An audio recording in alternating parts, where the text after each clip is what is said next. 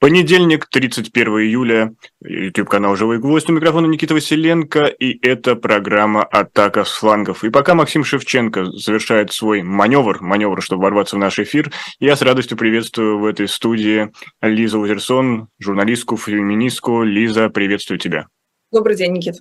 Лиза, вот ты уже врываешься со своего фланга, и давай пойдем именно по твоим, по твоим флангам, и вспомним Светлану Петричук и Евгению Беркович. Сегодня у них суд э, по поводу продления меры пресечения, но их вспоминали на федеральном уровне, и вспоминал сам Владимир Васильевич, как мы теперь знаем, некий Владимир Васильевич П., и сказал, что в Украине за такое расстреливали. За что расстреливали, мы так и не выяснили. Как думаешь, э, можем ли мы рассчитывать на справедливое разбирательство в адрес девушек на фоне вот такого заявления? А, ну да, сегодня была, сегодня была отклонена апелляция по поводу вот, избрания меры пресечения, и там еще защита предполагала, что можно будет привлечь к уголовной ответственности этого псевдоэксперта Силантьева, деструктолога, а, у которого они нашли явные антисемитские высказывания. Там были такие намеки, что, мол, значит, а, а Беркович, а, значит, ясно какой национальности, как, какие у нее взгляды, в общем, все это каким-то образом увязывалось.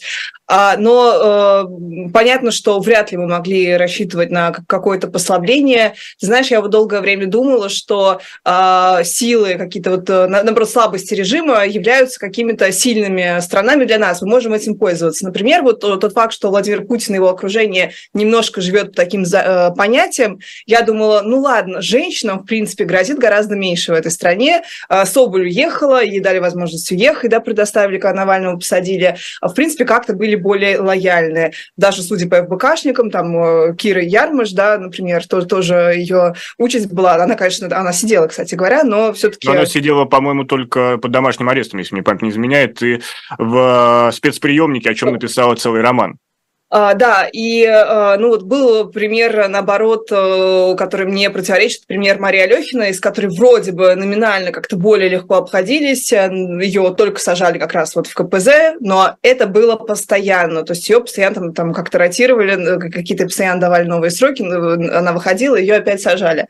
А, и каким-то странным образом тоже она покинула страну. Ну, вот, вот Любовь Соболь вспоминают в том числе еще. Да, да, да, Любовь Соболь, я да, с нее начала. А, ну, в любом случае была какая-то надежда, надежда, что там женщины э, молодые, одна из которых мать детей с особенностями, приемных детей, они все-таки э, как-то снискают какого-то расположения, как-то к ним власть может быть, э, ну хотя бы им дадут какую-то другую меру пресечения по аналогии, там, не знаю, с Ройзманом, ограничения определенных... А вот, извини, помнишь, было ведь театральное дело, где ступались за Кирилла Серебренникова и других э, фигурантов, и тогда ступались именно первые лица мира театра, и которые, можно сказать, вхожи в круги, в круги больших начальников. Это и тот же э, Меншиков, который худрук, и Богомолов. А почему сегодня эти заступничества не работают? Почему вот это обесценилось? А, я помню, что даже и Мединский, на самом деле, вступался. Это было после моего ухода, уже сильно после сам Кирилла Сребникова.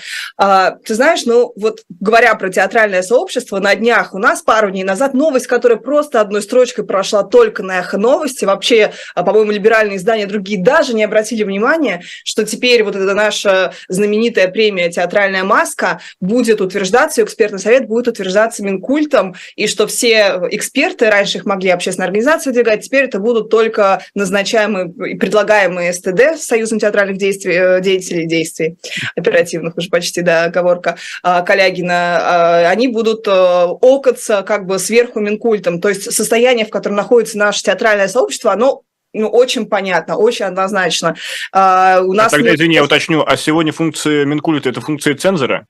Ну, конечно, да, это функции цензора. Они всегда были функциями цензора, но они как бы не допускали сюда вниз уже в непосредственное э, участие. Там вводится что-то типа худсовета теперь для «Золотой маски». В общем, это абсолютная смерть для независимого театра. А, категория «эксперимент», в которой участвовала та же Беркович, а, его просто больше не существует, его ликвидировали. Э, не будет спектакля большой малой формы, но, в общем, какие-то такие вот изменения, которые в одну как бы сторону э, продвигают наше театральное сообщество. Ну и вопрос, а разве не могло быть иначе? Разве вот арест э, Петричук, он не говорит о том, что все, как бы, прошлая жизнь закончилась. Ну вот, как говорится, сложившие голову по волосам не плачут. Мне кажется, что Евгений Миронов, мы только можем понять, какие у него там были компромиссы, который ездил и был лицом восстановления Мариупольского театра, или теперь э, Калягин, который является лицом вот такого цензурирования жесткого вообще театрального дела. Это, ну, какие-то вот такие уже, знаешь, события, то есть можно, конечно, их как-то морально там, так вот, э, и, и такой моральный императив к ним применять, как-то их распекать за это, но мы понимаем, в какой реальности мы очнулись, все, этого больше не существует. То есть один из лучших театров, самых прогрессивных театров э, в мире, да, там наряду с Польшей, Германией, он просто вот э, ликвидирован, он где-то теперь в эмиграции обитает. Это, конечно, чудовищно. Ну и тоже Додина тоже закрыли театр там, потому что на швабрах не было маркировки, а это очень важно. Швабра – это святое. Ну, швабра – это оружие в СИН, как известно, да, это важ, важная составляющая их деятельности. Ну, скажи, пожалуйста, Лиза, а ты видишь, э, в принципе, ты можешь определить, есть какие-то красные линии для деятелей культуры? Или это все настолько хаотично, что буквально решается, не знаю, в кулуарах э, за пивом кого наказать следующим? Простите, в кулуарах там, наверное, за бокалом виски, а то пиво это как-то по-народному. Да, э, я думаю, что Петричук, э, вернее, Беркович, э, многие предполагают, что раздражителем стала поэзия, антивоенная поэзия Беркович, а Петричук взяли, потому что как бы не могут не... Как, как-то это было бы совсем странно, что все-таки в основе лежит пьеса, и значит, вот она как бы поехала паровозом, что называется, за какие-то там Женины правонарушения, дискредитацию и так далее. Почему не вменили просто дискредитацию непонятно, но только одно вот известно, что спектакль преследовался в регионах, там какие-то тоже ФСБшники писали постоянно на него какие-то рапорты, его закрывали официально, то есть не давали ему состояться, по-моему, в Самаре это было. Вот. В общем, как-то за ним пристально следили. Наверное, ее фигура еще раньше кого-то раздражала, вот какие-то ее такие совсем уж либеральные взгляды, потому что, в принципе, всех уже вычислили. Ну, кстати, Серебренниковым тут аналогия не совсем верна, потому что, может быть, он не нравился своей какой-то ультрасвободой, но он все-таки сидел за экономическое преступление. То есть там э, раньше, ну, как говорят, знаешь, вот у нас вот была очень э, интересная тема, высказывался Сергей Гуриев, что вот есть, мне очень понравилась идея, что есть э, так, такие авторитарные режимы обмана, где ты пытаешься замаскировать преследование. То есть даже если это было персональное преследование Серебренникова, оно было замаскировано под экономическое преступление. Но у нас, как говорится, был бы человек, статья найдется, поэтому тут ничего да, удивительного. И, собственно, повесть э, Беркович, она же вообще не связана с нынешними временами. Это то, тоже, вот, э, ладно бы дискредитация армии, там, это уже популярная народная статья, как раньше 228 была, а вот про, про повесть, которая как раз говорит о том, что терроризм – это плохо.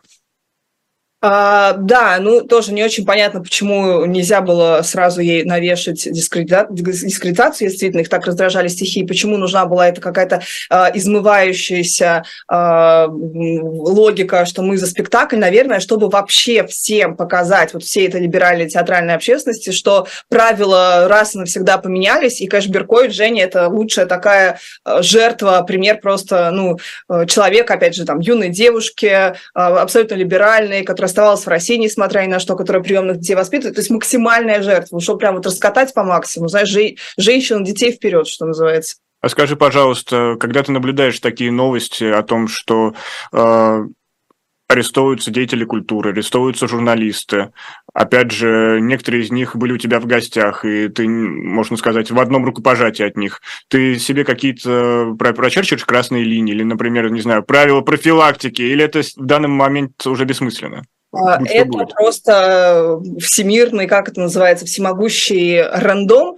А, правила. Я очень стараюсь быть аккуратной, но, come on, у нас был самый аккуратный гость во всех наших эфирах, и у меня, и на «Живом гвозде», это был Борис Кагарлицкий, который приходил иноагент и говорил, друзья, а плашка точно висит? А я все-таки на всякий случай зачитаю, потому что я волнуюсь, вдруг вы не повесили плашку. Да, а я, я, кстати, скажу для гостей маленькую такую тайну за семью печатями, что есть многие-многие для гостей, простите, для аудитории, многие гости, которые отказываются к нам приходить ровно из-за того, что мы вешаем эту плашку. Вот, потому что они считают это оскорблением. А Бориска Горлицкий, наоборот, он пытался соблюдать все законы, все вот эти новые правила игры, которые нам навязывают сверху. А, да, и это вот как раз к тому тезису, что ты говоришь, чувствуешь ли ты себя в опасности. Конечно, чувствую. Мне кажется, вообще, вот когда говорят про Бориска Горлицкого, это же такая фигура была неочевидная, даже в логике Маркова в канале, да, Сергея Маркова, а, это было названо какой-то злой иронией, там как-то он совсем уж э, это описал, что, мол, это уже совсем никуда не годится, ни в какие рамки.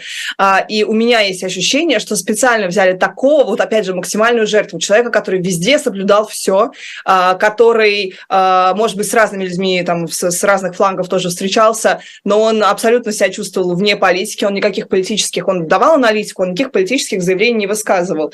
А, и у меня есть как раз четкое ощущение, что его взяли, чтобы всем оставшимся показать, что пора подзаткнуться, засунуть там языки куда-нибудь и вот просто на, на темы замолчать, потому что действительно, раз уж такого вот э, аккуратного человека, который так вот то, точно и тонко, знаешь, следит за своей, своей речью взяли, значит, это может коснуться любого. Вот. Ну а про терроризм это опять э, вопрос же, тоже же оправдание терроризма. Может быть, есть какой-то в этом смысл, может быть, все-таки это клеймо посильнее, чем дискредитация действует, чтобы напугать, что там и сроки пожирнее, побольше, и чтобы это больше как-то э, вот тебя э, совсем уже ставило в какую-то позицию страха тотального. Вот. Поэтому, да, опасения есть. После Бориса Юлича, я думаю, что они у всех есть в России России. И когда я проанализировала это, пообщавшись с людьми, я поняла, что в этом и была цель, возможно. Но я напомню, что Бориса Кагарлицкого, как сообщают, задержали за пост, связанный с э, Октябрьской атакой на Крымский мост, но атаки на те или иные объекты в России продолжаются. И вот недавно была атака на Москву, и в этом контексте, в контексте, виду, ареста Кагарлицкого, уже даже непонятно, как обсуждать эти атаки.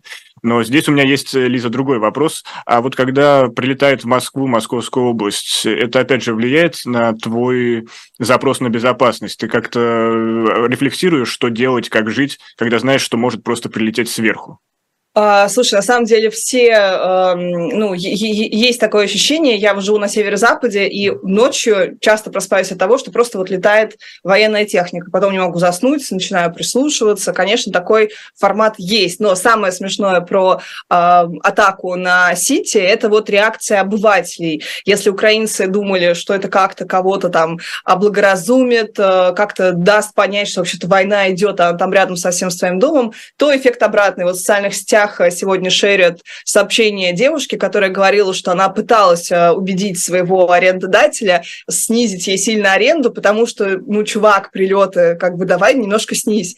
А, и что он не хочет, несмотря даже на то, что вот грядет, она пишет, грядет, вероятно, осень мобилизация, все равно все уедут. Неужели он не понимает, что а, платить тут смогу только я, поэтому, конечно, надо ему двигаться по цене вниз. Вот такие вот непосредственные итоги. А, по, я не, не могу сказать, что это как-то какой-то сильный сильное произвело впечатление на москвичей. А, все-таки вот эта длящаяся, длящаяся война, и люди от нее немного подустали, и действительно это уже данность, то есть это такая уже тоже, можно сказать, обыденность, несколько прилетов за выходные, у людей а, есть, э, человек к любому привыкает, и первые разы это было немыслимо, особенно вот в контексте государственных учреждений, там а, прилет на Красную площадь, э, в башню, да, в а, это, конечно, выглядело чудовищно. Сейчас это выглядит уже гораздо более, что ли, приемлемо.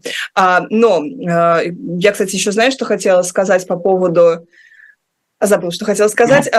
По, по поводу э, Бориса Юльевича я хотела mm-hmm. сказать, что у нас же очень часто говорят про какую-то симметричность, что вот есть э, Кагарлицкий, есть Стрелков. И mm-hmm. вот Кагарлицкий – это такой э, центр как бы левацкой мысли, а Стрелков – критик с точки там, правых патриотов. Вот. И что их обоих взяли, чтобы как раз не консолидировать какое-то там общественное возмущение. А, и э, я просто хочу обратить внимание, что а, Бориса Юлича специально, наверное, тоже увезли в Коми, чтобы просто здесь, у Мещанского суда, не собирались остатки, остатки каких-то либералов-оппозиционеров, а, но Стрелкову не увезли. И что мы видели после? Вот этот вот клуб «Распад», там Губарев, конечно, повозмущался, повозбухал, его сдержали, он как-то очень мирно а, всю свою деятельность завершил. И они пытались все время выработать провоки, как же мы будем бороться за освобождение Стрелкова. Никита, ты следишь, вот к какому как бы, выводу они пришли? Какая ну, идея? честно, вот визуально то, что я видел, они все, что делают, просто лепят аватарки э, «Свобода Стрелкова», «Свобода политзаключенным». That's it, exactly. Вот это вот то, что они делают, это ровно то, в чем они обвиняли постоянно либералов.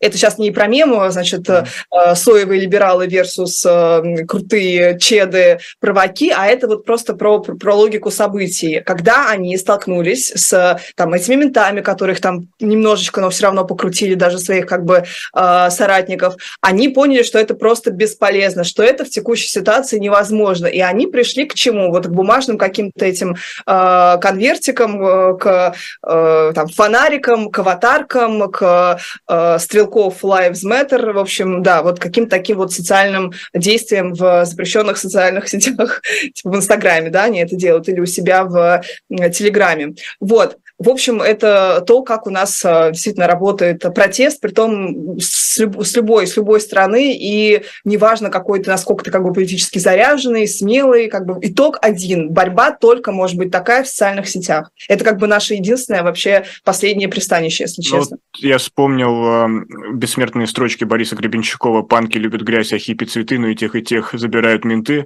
Вот а это абсолютно применимо. Причем я вспомнил не в исполнении Бориса Гребенщикова, есть замечательное видео, гуляет в сети, где где э, сам Сурков Владислав Юрьевич играет на гитаре и, и поет эту песню. Поэтому, кто найдет, обязательно посмотрите, получите искреннее удовольствие.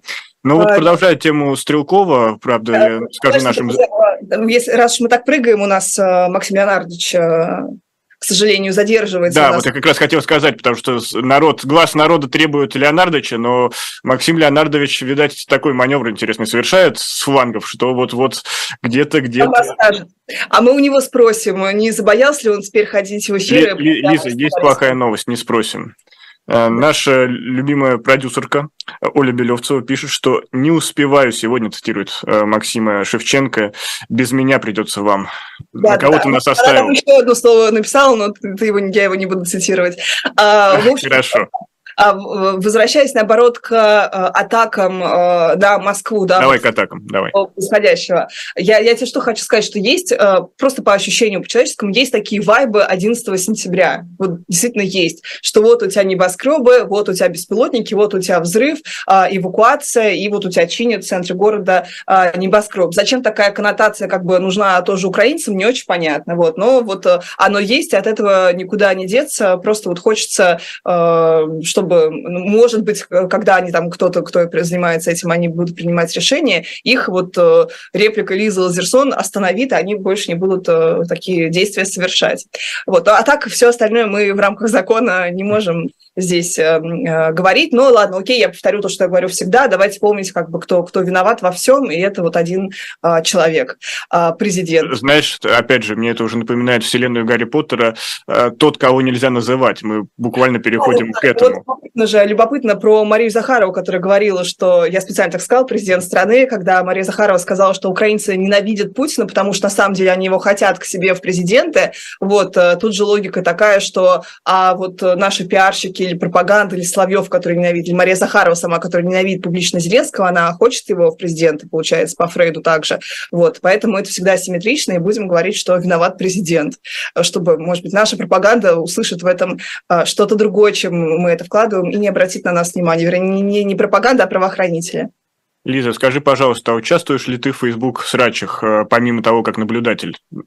Никогда в жизни, боже упаси. Но опять же, вот возвращаясь к атаке беспилотников на Москву, очень-очень много уехавших россиян просто-просто радуются. И понятно, что это, скорее всего, от какой-то беспомощности, потому что, ну, все, всем это все надоело, но, опять же, э, что происходит в головах у людей, когда они радуются то, что стреляют по их собственному дому? О чем это может говорить? Я не прошу тебя клиническое заключение дать, но... Так, вот, вот я все-таки в сторону как бы клинического заключения хочу порассуждать. Мне кажется, что это абсолютно ненормально. Мне кажется, что когда ты выступаешь против войны, то не то, что даже радоваться жертвам, а как-то ну, окей, можно говорить, что в этом есть э, логика. Ну, вот Борис Юрьевич говорил, что есть логика, и он за это сел. Но в любом случае, я имею в виду, что для тех, кто за границей сейчас находится, э, можно призывать к какому-то людей осмыслению, что раз к вам прилетело, может быть, вы наконец поймете. Но мне кажется, это абсолютно... Ну, во-первых, это очень как-то странно думать о своих соотечественниках, что они вот такие идиоты, что они ничего не понимают, что только их э,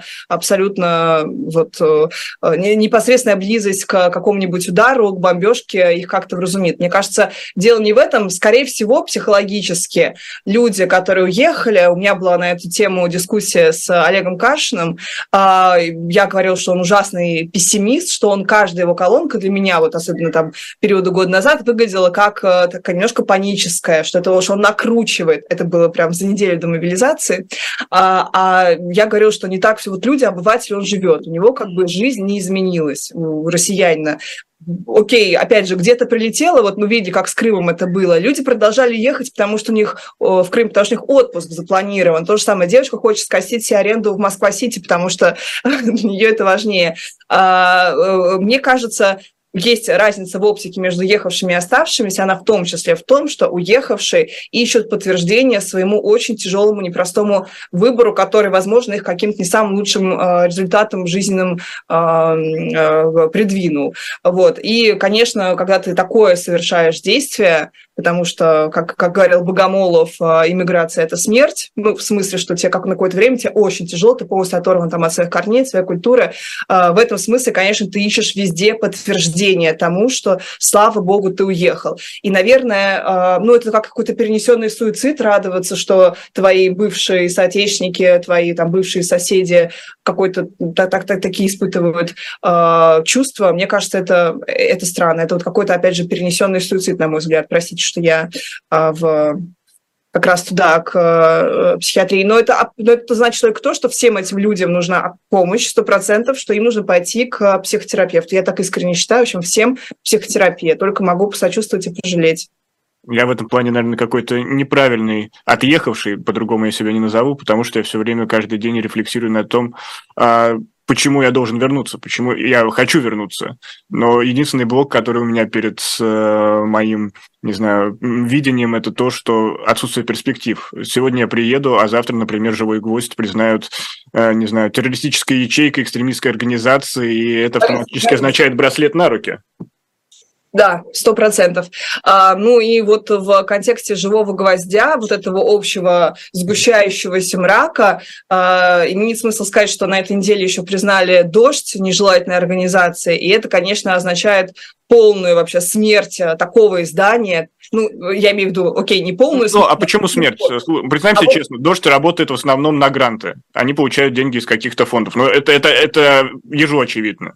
То есть, То есть... донаты, донаты их не... Э, Нет, как... донаты помогают, они как, как бы мотивируют, да. они по- по-разному там я, дают я... определенную возможность что-то еще больше делать, чем они могут. Я но... объясню, почему. Дождь, почему? Дождь все время очень старался. Дождь все время балансировал вот на грани э, адекватного СМИ, которое иммигрантское, с одной стороны, должно как бы вот нравиться иммигрантскому сообществу, иногда очень злому, разъяренному, части украинского сообщества тоже понятно, по понятным причинам, как настроенного к России российской аудитории, а, и тот факт, что им перекрывают российских экспертов, ни один эксперт не выйдет, потому что сначала это штраф, а потом это срок. А, к там, по попыткам даже там поширить их какой-то ролик, они не смогут здесь снимать местные ролики, они не смогут, а, ну, либо это какая-то будет совсем подпольная, очень опасная сетка корреспондентов, не смогут здесь сотрудничать с людьми на местах, не будут получать адекватную информацию, будут превращаться в какое-то ну, абсолютно иммигрантское СМИ. И, простите за цитату если это здесь э, неуместно, Марии Бароновой, а, которая сказала, что очень хочется, чтобы дождь сохранил свою эту интонацию, а не превратился в э, такое совсем уж украинское СМИ. А, а ты помнишь, ведь когда-то дождь запускался со слоганом Optimistic Channel? Да, да, да, были времена, да, тоже у меня и, есть. И президент Медведев приходил и говорил какие-то базовые хорошие вещи. Буквально на эту тему есть ролик, и Карина Орлова была таким э, э, прототипом, вернее, она была, э, как сказать, человеком, который предвосхитил э, Михееву Аллу в «Вечернем Урганте» со своим острым репортажем от Карины Орловой. Даем ее «Человек дождя». Лиза, предлагаю сделать здесь небольшую паузу. И напомню, это атака с флангов. Сегодня атака идет только со стороны Лизы Лазерсон. Максим да, Леонардович, вот прям, к сожалению, к сожалению, такой маневр решил совершить, что он не позволил ему ворваться к нам в эфир, но здесь мы делаем сделаем небольшую паузу и совсем скоро вернемся. Оставайтесь с нами. Живой гвоздь остается в Москве и ежедневно освещает для вас новостную повестку. Мы собираем для вас самые яркие мнения политологов, экономистов и деятелей искусства, чтобы вы всегда могли увидеть ситуацию в мире с разных сторон. Поддержите нас в это непростое время, чтобы мы могли развиваться и дальше. Как это сделать? Переходите по ссылке под трансляцией или воспользуйтесь QR-кодом, чтобы оставить свой донат.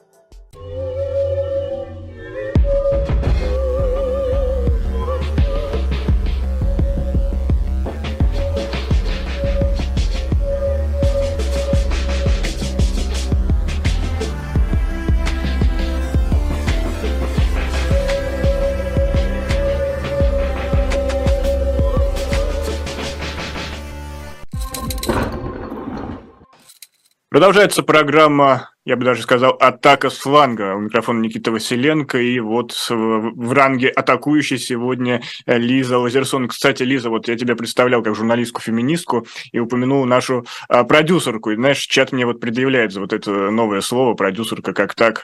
И... А мне кажется, что Оля не любит его к себе применять, поэтому можем спокойно говорить продюсер. Все, Но... вот. Да, я, я как раз ровно это и хотел, чтобы вы пояснили за базу. Да, Лиза Лазерсон это сделала как можно э, профессиональнее, чем любые другие эксперты. Но давай перейдем э, к другому событию прошлой недели. Это форум Россия-Африка.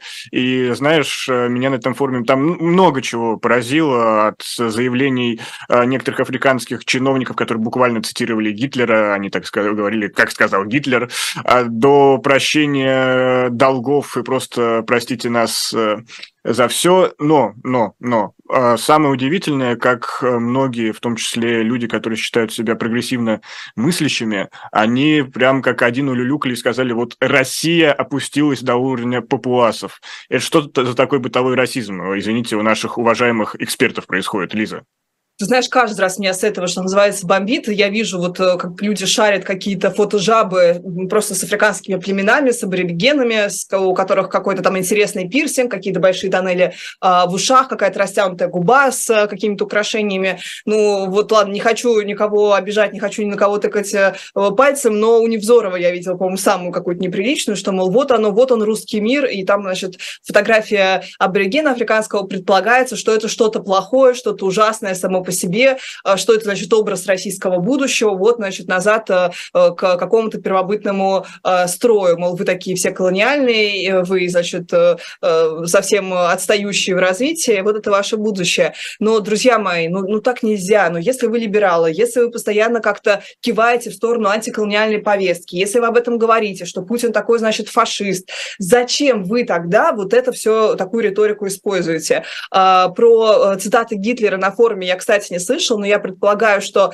а, всегда, почти всегда вот эти движения, весь БЛМ, а, все национальное самосознание, все попытки построить свою а, идентичность, да, что называется нацбилдинг, они очень часто, к сожалению, на первоначальном этапе скатываются в национализм пещерный, потому что это вот тот базис, который понятен абсолютно всем, это вот такая совсем уже, ну, не, не, не коммунистическая, большевистская, Максим Леонардович не просил нам такое сравнение, а совсем уже понятная каждому человеку риторика, только когда ты отрываешься от э, своего, э, значит, от империи, становишься какой-то э, небольшой периферийной страной, конечно, тебе нужно вот воспитывать свое национальное самосознание, понять про себя, кто ты. А Африка – это тяжелейший колониальный опыт, надо понимать.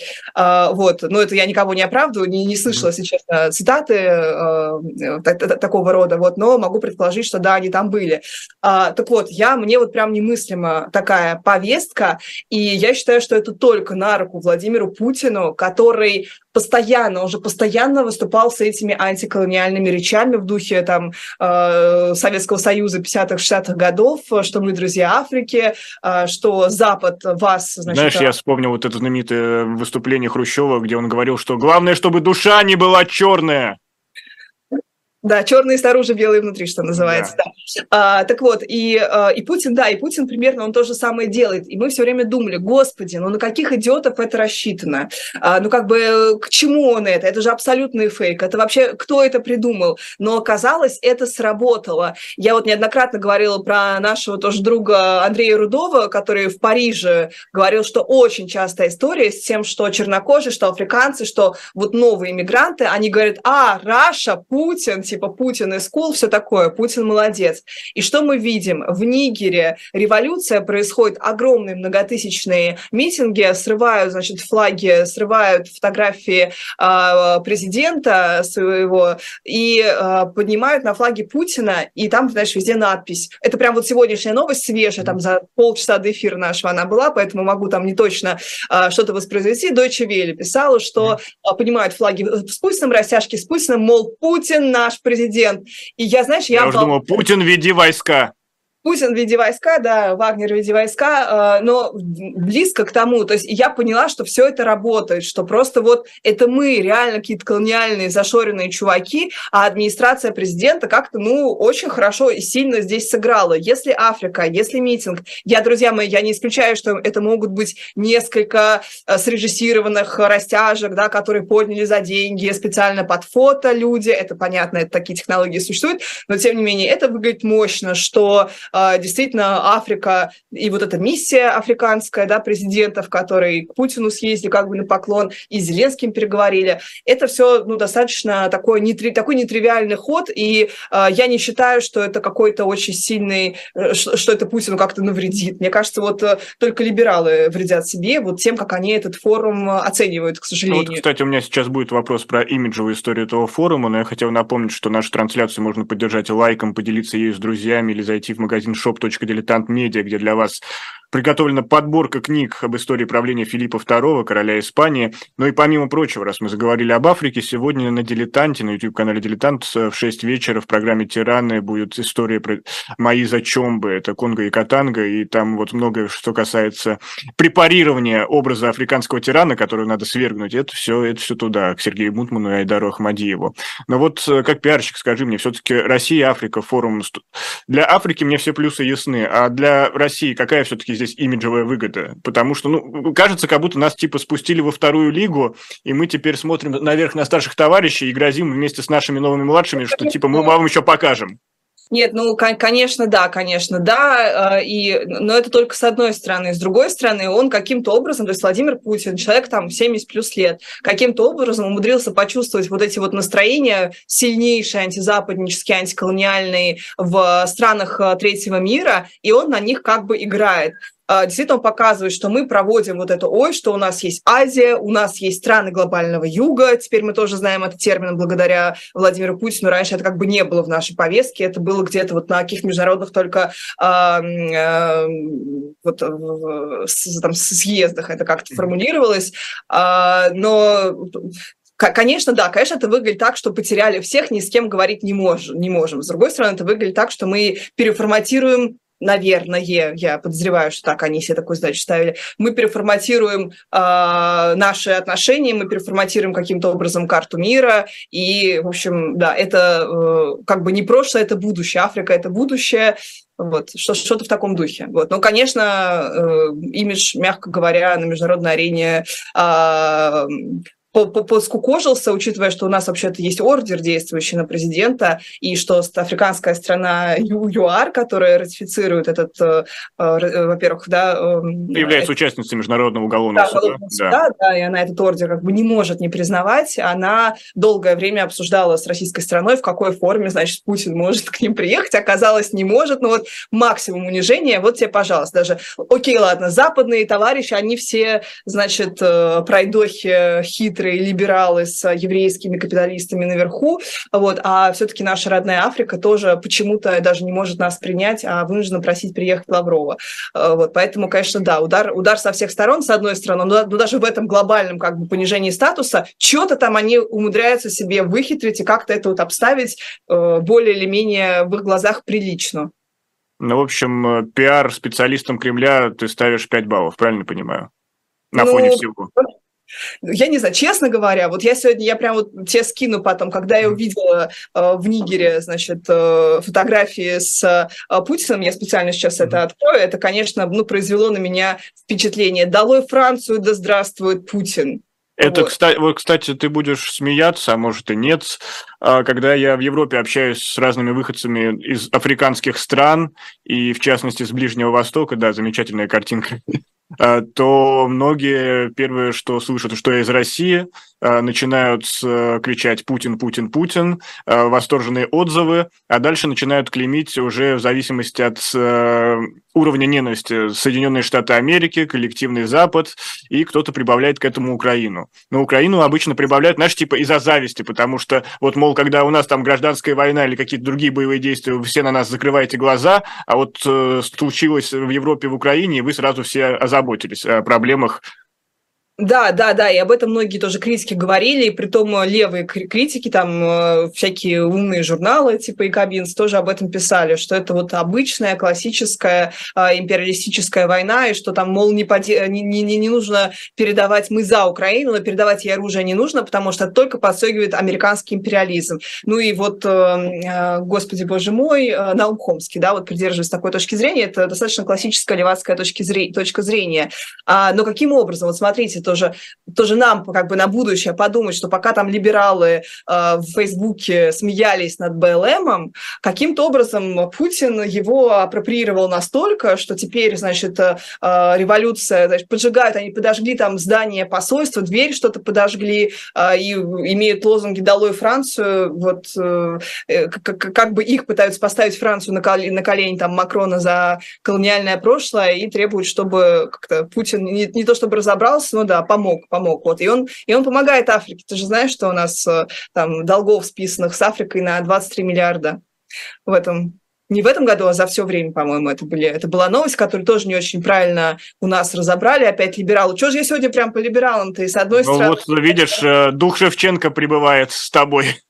Точно, я сегодня за Максима Леонардовича, ну, поэтому, да. Э, ну вот, э, вот смотрите, была новость, что Россия списала, как будто бы в этом году, как будто бы после СВО Африки 23 миллиарда, на самом деле, как я понимаю, это за всю историю взаимоотношений, так как бы работает реструктуризация. Мы выдавали огромные долги Африке, и мы их потом как бы вот там, ну, реструктуризировали, то есть как-то их там по-другому записывали, как-то их там раскидывали, а, и в итоге Путин сегодня сказал, вчера, да, вчера сказал, что э, долгов Африка имеет, ну, по реструктуризированных на 23 миллиарда долларов, мол, вы на счетчике, да, то есть это можно так считать, что вы на счетчике, вы нам должны, вот, вы нам, нам должны, you owe me, вы как бы, с вас, с вас поддержка, а с нас а, закрывание глаза на а, эти самые долги, вот. И это, конечно, тоже породило кучу мемов, что оказывается, оказывается, друзья мои, наша страна, которая не может там нормальные условия жизни в провинции устроить, она Африке списывает огромное количество денег. Но с точки зрения, опять же, вот возвращаясь к пиару, а, цель же была прям совсем такая прозрачная и прямолинейная. Не показать, что Путин такой здесь новый наместник Африки, который будет вести к новому антиколониальному будущему, а просто вот как какая-то попытка а, минимизировать, что ли, ущерб политический такой пиарный от э, выхода из зерновой сделки. Он же пообещал им тысячу тонн каждой стране, а, пока они э, в отсутствии вот этого коридора, который там Россия, Турция, Украина обеспечивали, вот, что они прям вот напрямую будут финансировать, э, вернее, прям передавать зерно бесплатно странам, которые голодают. Мол, мы голод не, не стимулируем. Ну, вообще звучит, как будто сами с голода опухнем, но да, попытаемся показать, что мы на, на коне, на коне. Налог, налог на Black Lives Matter у обычного россиянина, крестьянина и горожанина. Ну что ж, э, приятно знать, что Россия все-таки оказалась э, в центре модных э, веяний под названием БЛМ это, это, это, это сносит крышу. Я думаю, что мы потом еще будем все это анализировать. Это вот сейчас как-то встает на свои места. Ну, вот первый раз мне Рудой немножко перевернул э, мое сознание. Вот, и тоже еще можно отметить про э, ЧВК «Вагнер», который э, там Пригожин якобы присутствовал. Вот есть такие фотографии. Это вроде бы оказался вброс, что фото сделано ранее. Там есть какие-то даже определенные метки, которые об этом говорят. Но при... зачем-то он это сделал. А, да, но говоря про, говоря про Пригожина, сегодня тоже была прекрасная новость от Запада в контексте нашего сегодняшнего, что мы как бы с Африкой сегодня больше и с Путиным, чем с Западом проклятым. А, прекрасная новость, что Великобритания отказалась а, Пригожина признавать э, ЧВК «Вагнер» террористической организацией, как раз потому, что Путин публично заявил, что они его на какие-то там миллиарды, триллионы финансировали. Раз это официальная государственная, там, квази-государственная структура, то это вот в какой-то полуправительственный вообще орган. Вот а, Максим бы Шевченко объяснил бы, вот все логично, потому что иначе бы это помешало бы а, договариваться транснациональным корпорациям. Если кого какой-то из этих, не знаю, там их, из их структуры сделать террористической организацией, то какие переговоры могут быть? Кстати, о переговорах. Вот, кстати, Лиза, хорошая новость. Ну, как хорошая новость. Э, она довольно странная, на мой взгляд. Вот то, что в Саудовской Аравии будет а, форум, где будут вырабатывать мирное решение по Украине. Но, естественно, позвали всех, кроме России. И как ты считаешь, что это за такие переговоры планируются, выработка решений, если там нет России? Это в чем смысл таких мероприятий? Э, понятно, чтобы какую-то консолидированную точку зрения выдать, чтобы какие-то конкретные пункты там осветить. Э, мне кажется, наверное, там э, это, это будут это арабские страны. Э, Саудовская Аравия всем этим будет управлять, но там заявили, что будут э, приглашать всех, э, всех стран, всех стран так называемого юга, которые вот не разделяют агрессию России в адрес Украины. То есть там допускать в том числе и будут члены БРИКС, например, ту же Индию анонсировали в участии в этом форуме, но, опять же, не Россию. А, я считаю, что любые переговоры возможны. Вообще-то странно вести переговоры с э, прямым агрессором. Это было бы даже нелогично. Мы знаем позицию Украины, которая не готова вообще никак садиться за один стол переговоров. Кстати, а знаем ли мы позицию России? А, ты знаешь, какое-то время назад, мне кажется, до вот этого контрнаступления, вот где-то в, там, может быть, пару месяцев назад, когда только все ждали, говорили о нем, а, как-то Россия все чаще вбрасывала а, вот эту информацию, что она готова к переговорам, что она всегда готова. И это прям вот из уст, по-моему, Пескова, Марии Захаровой подряд прям звучало. Э, даже Валентина Литви... Э, Литви... Ой, Литвиненко, простите, Матвиенко отметилась в этой истории.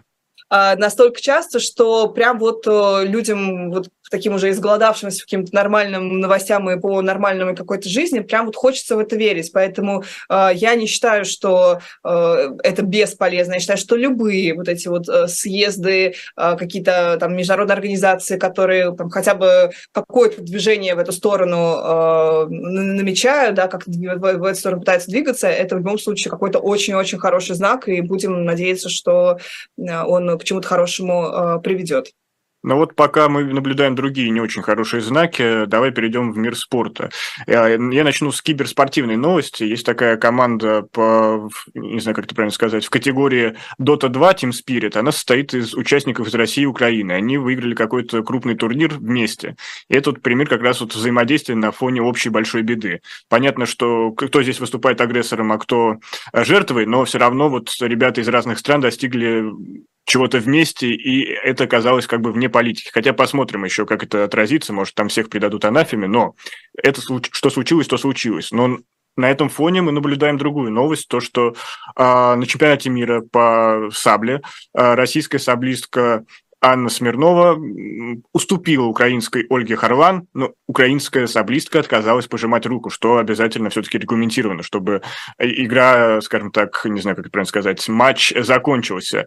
И, знаешь, э, тут у меня вопросов к э, украинской саблистке никаких нет. Она поступила ровно так, как должна поступить, возможно, гражданка своей страны, которая является жертвой агрессии. Но знаешь, меня что удивило? То, что я зашел, опять же, на запрещенную России, э, в России сеть э, Facebook, и мои же сограждане, в основном, конечно, из тех, кто уехал, э, убеждали, что мы вообще не вправе обсуждать поступок украинской Саблиски, что, знаете, ребята, кто мы такие? В общем, знаешь, вот это коллективная, как, ну, даже не ответственность, а вот биение лбом об стол, мол, простите нас, вот что-то, что это такое?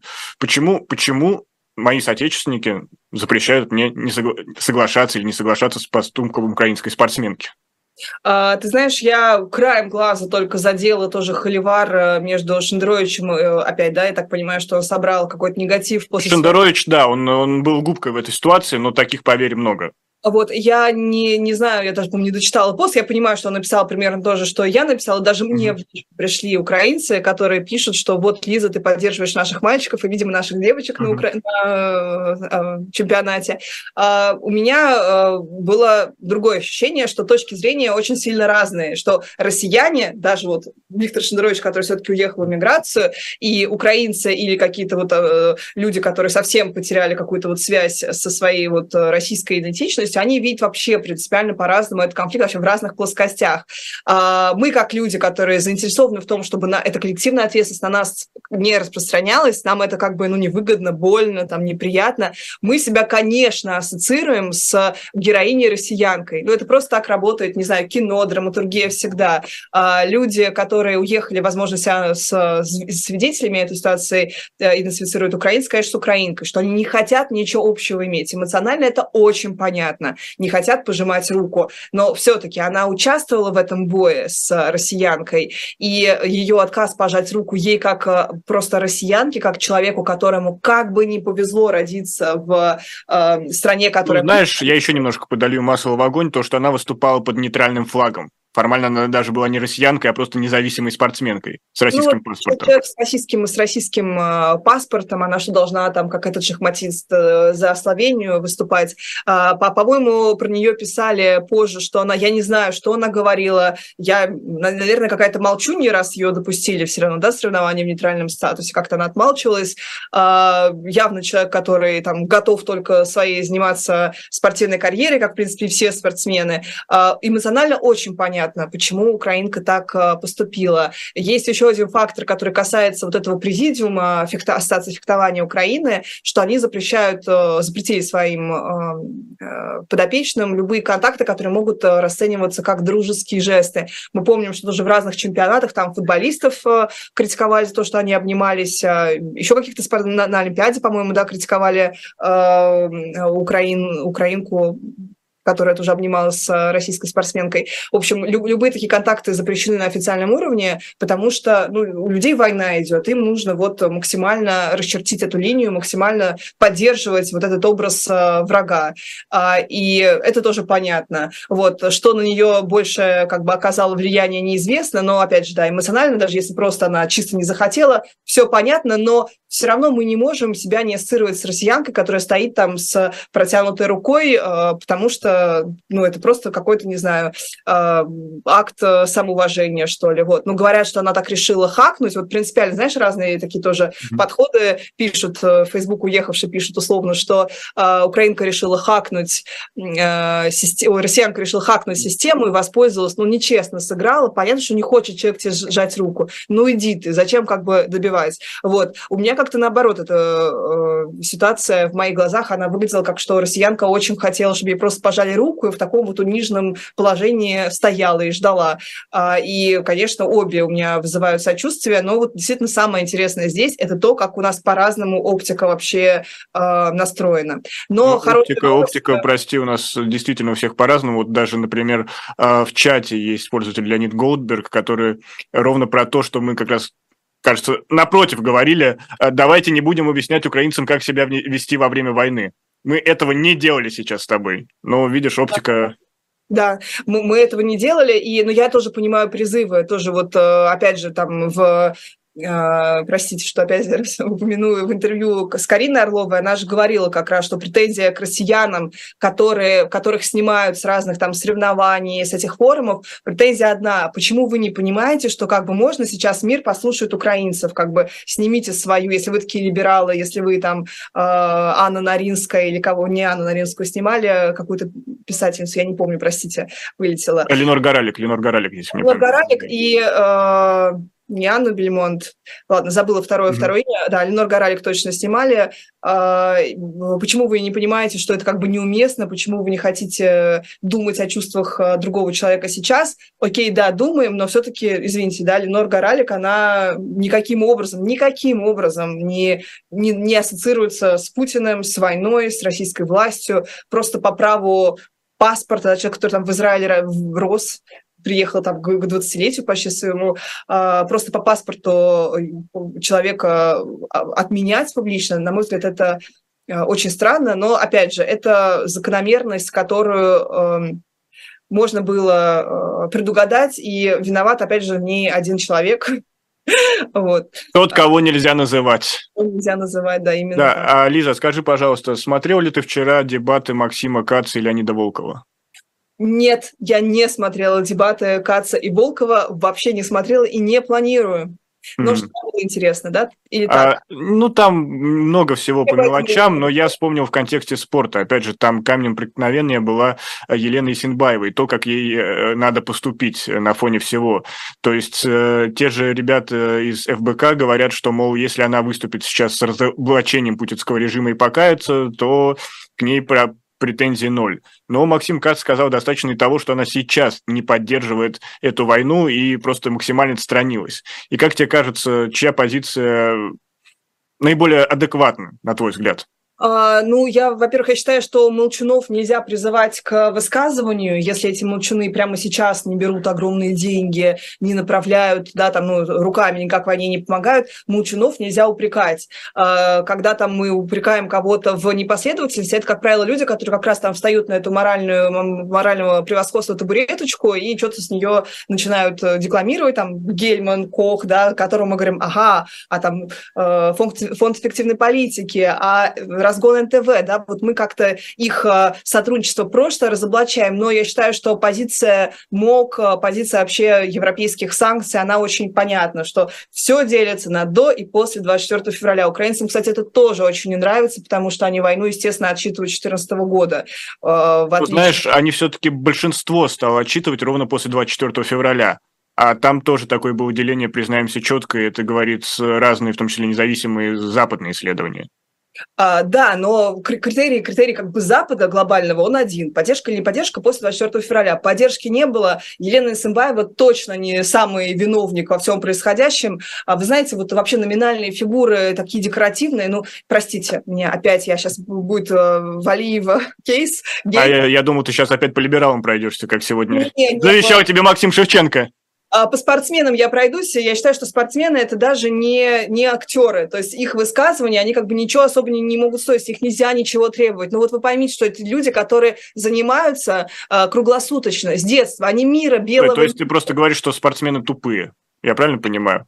Нет, я тебе говорю, сейчас будет Валиева гейт опять. А, хорошо, давай, давай, извини, Нет, что я перебил. Я говорю, что, что спортсмены тупые, но они точно, во-первых, они не должны сидеть в Госдуме, окей, именно поэтому. А, э, во-вторых, они, с них нельзя требовать какого-то вот осмысленного политического жеста. Ну, там, что предъявляют Исамбаевой в основном? Это у нее даже выяснилось, что квартира в ипотеку, то есть она ничего там не наворовала, никакие миллиарды. Это то, что она была лицом юнармии, то, что у нее была там звездочки, которые, от которых она сейчас отникивается, говорит, что они абсолютно номинальные. Номинальные есть ощущение, что это действительно вот абсолютно декоративные персонажи, которые стоят рядом просто для галочки, знаешь, свадебный генерал, а это, знаешь, генеральная спортсменка, вот, свадебная тоже, а, которые э, являются вот таким вот э, пиар-сопровождением. Они, может быть, вообще не, не, не разбираются, им как, просто сейчас, наверное, давление оказывается, и поэтому они э, начинают понимать, что все, что было до, было не так. А так бы, может быть, дальше бы они в своем неведении а, пребывали. Вот. И некоторые космонавтки а, тоже есть такие же. А, не, некоторые космонавтки. Знаешь, э, перед нами выступал Константин Ремчуков, и он сделал там ряд прогнозов о том, что переговоры будут в конце осени, там все так или иначе закончится уже, там, я боюсь неправильно процитировать, чуть ли не первый-второй квартал 2024 года, когда переговоры придут к какому-то консенсусу, но он сказал, что в России, в России после этого ничего не поменяется, будет такая же антизападная риторика, и Россия только станет еще больше крепостью по отношению к Западу. А на фоне всего того, что мы сегодня обсуждали, у тебя такие же ощущения? А, это на какую перспективу? Это мы говорим о... Ближайшие 5-6 лет. Ой. Или, или давай вот э, от меня добавлю несколько сроков Путина, оставшихся. Ну, несколько сроков Путина, вероятнее, да, потому что просто ему так вот с такой легкостью никто не даст выбраться из сложившейся ситуации. А, я все-таки на это как бы надеюсь, потому что если там Запад как-то будет э, сливать всю эту историю, это будет совсем нехорошо.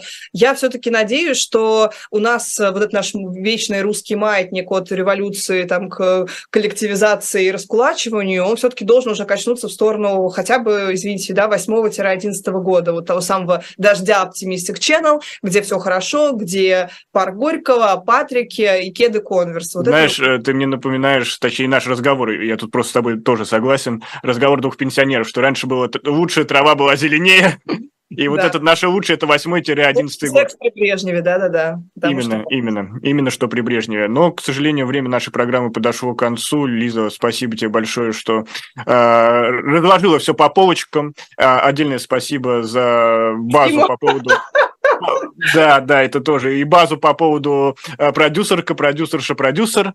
Э, и спасибо Юлии из Минска, которая напомнила, что я сейчас проводил э, и провожу, продолжаю сбор для фонда «Старость в радость» в моем телеграм-канале, но на этом мы закругляемся. Закругляемся. Это была атака с флангов, точнее, с одного фланга. Лиза Лазерсон, Никита Василенко. Оставайтесь с нами и увидимся, когда увидимся. Берегите себя и своих близких. Всего доброго. Пока-пока.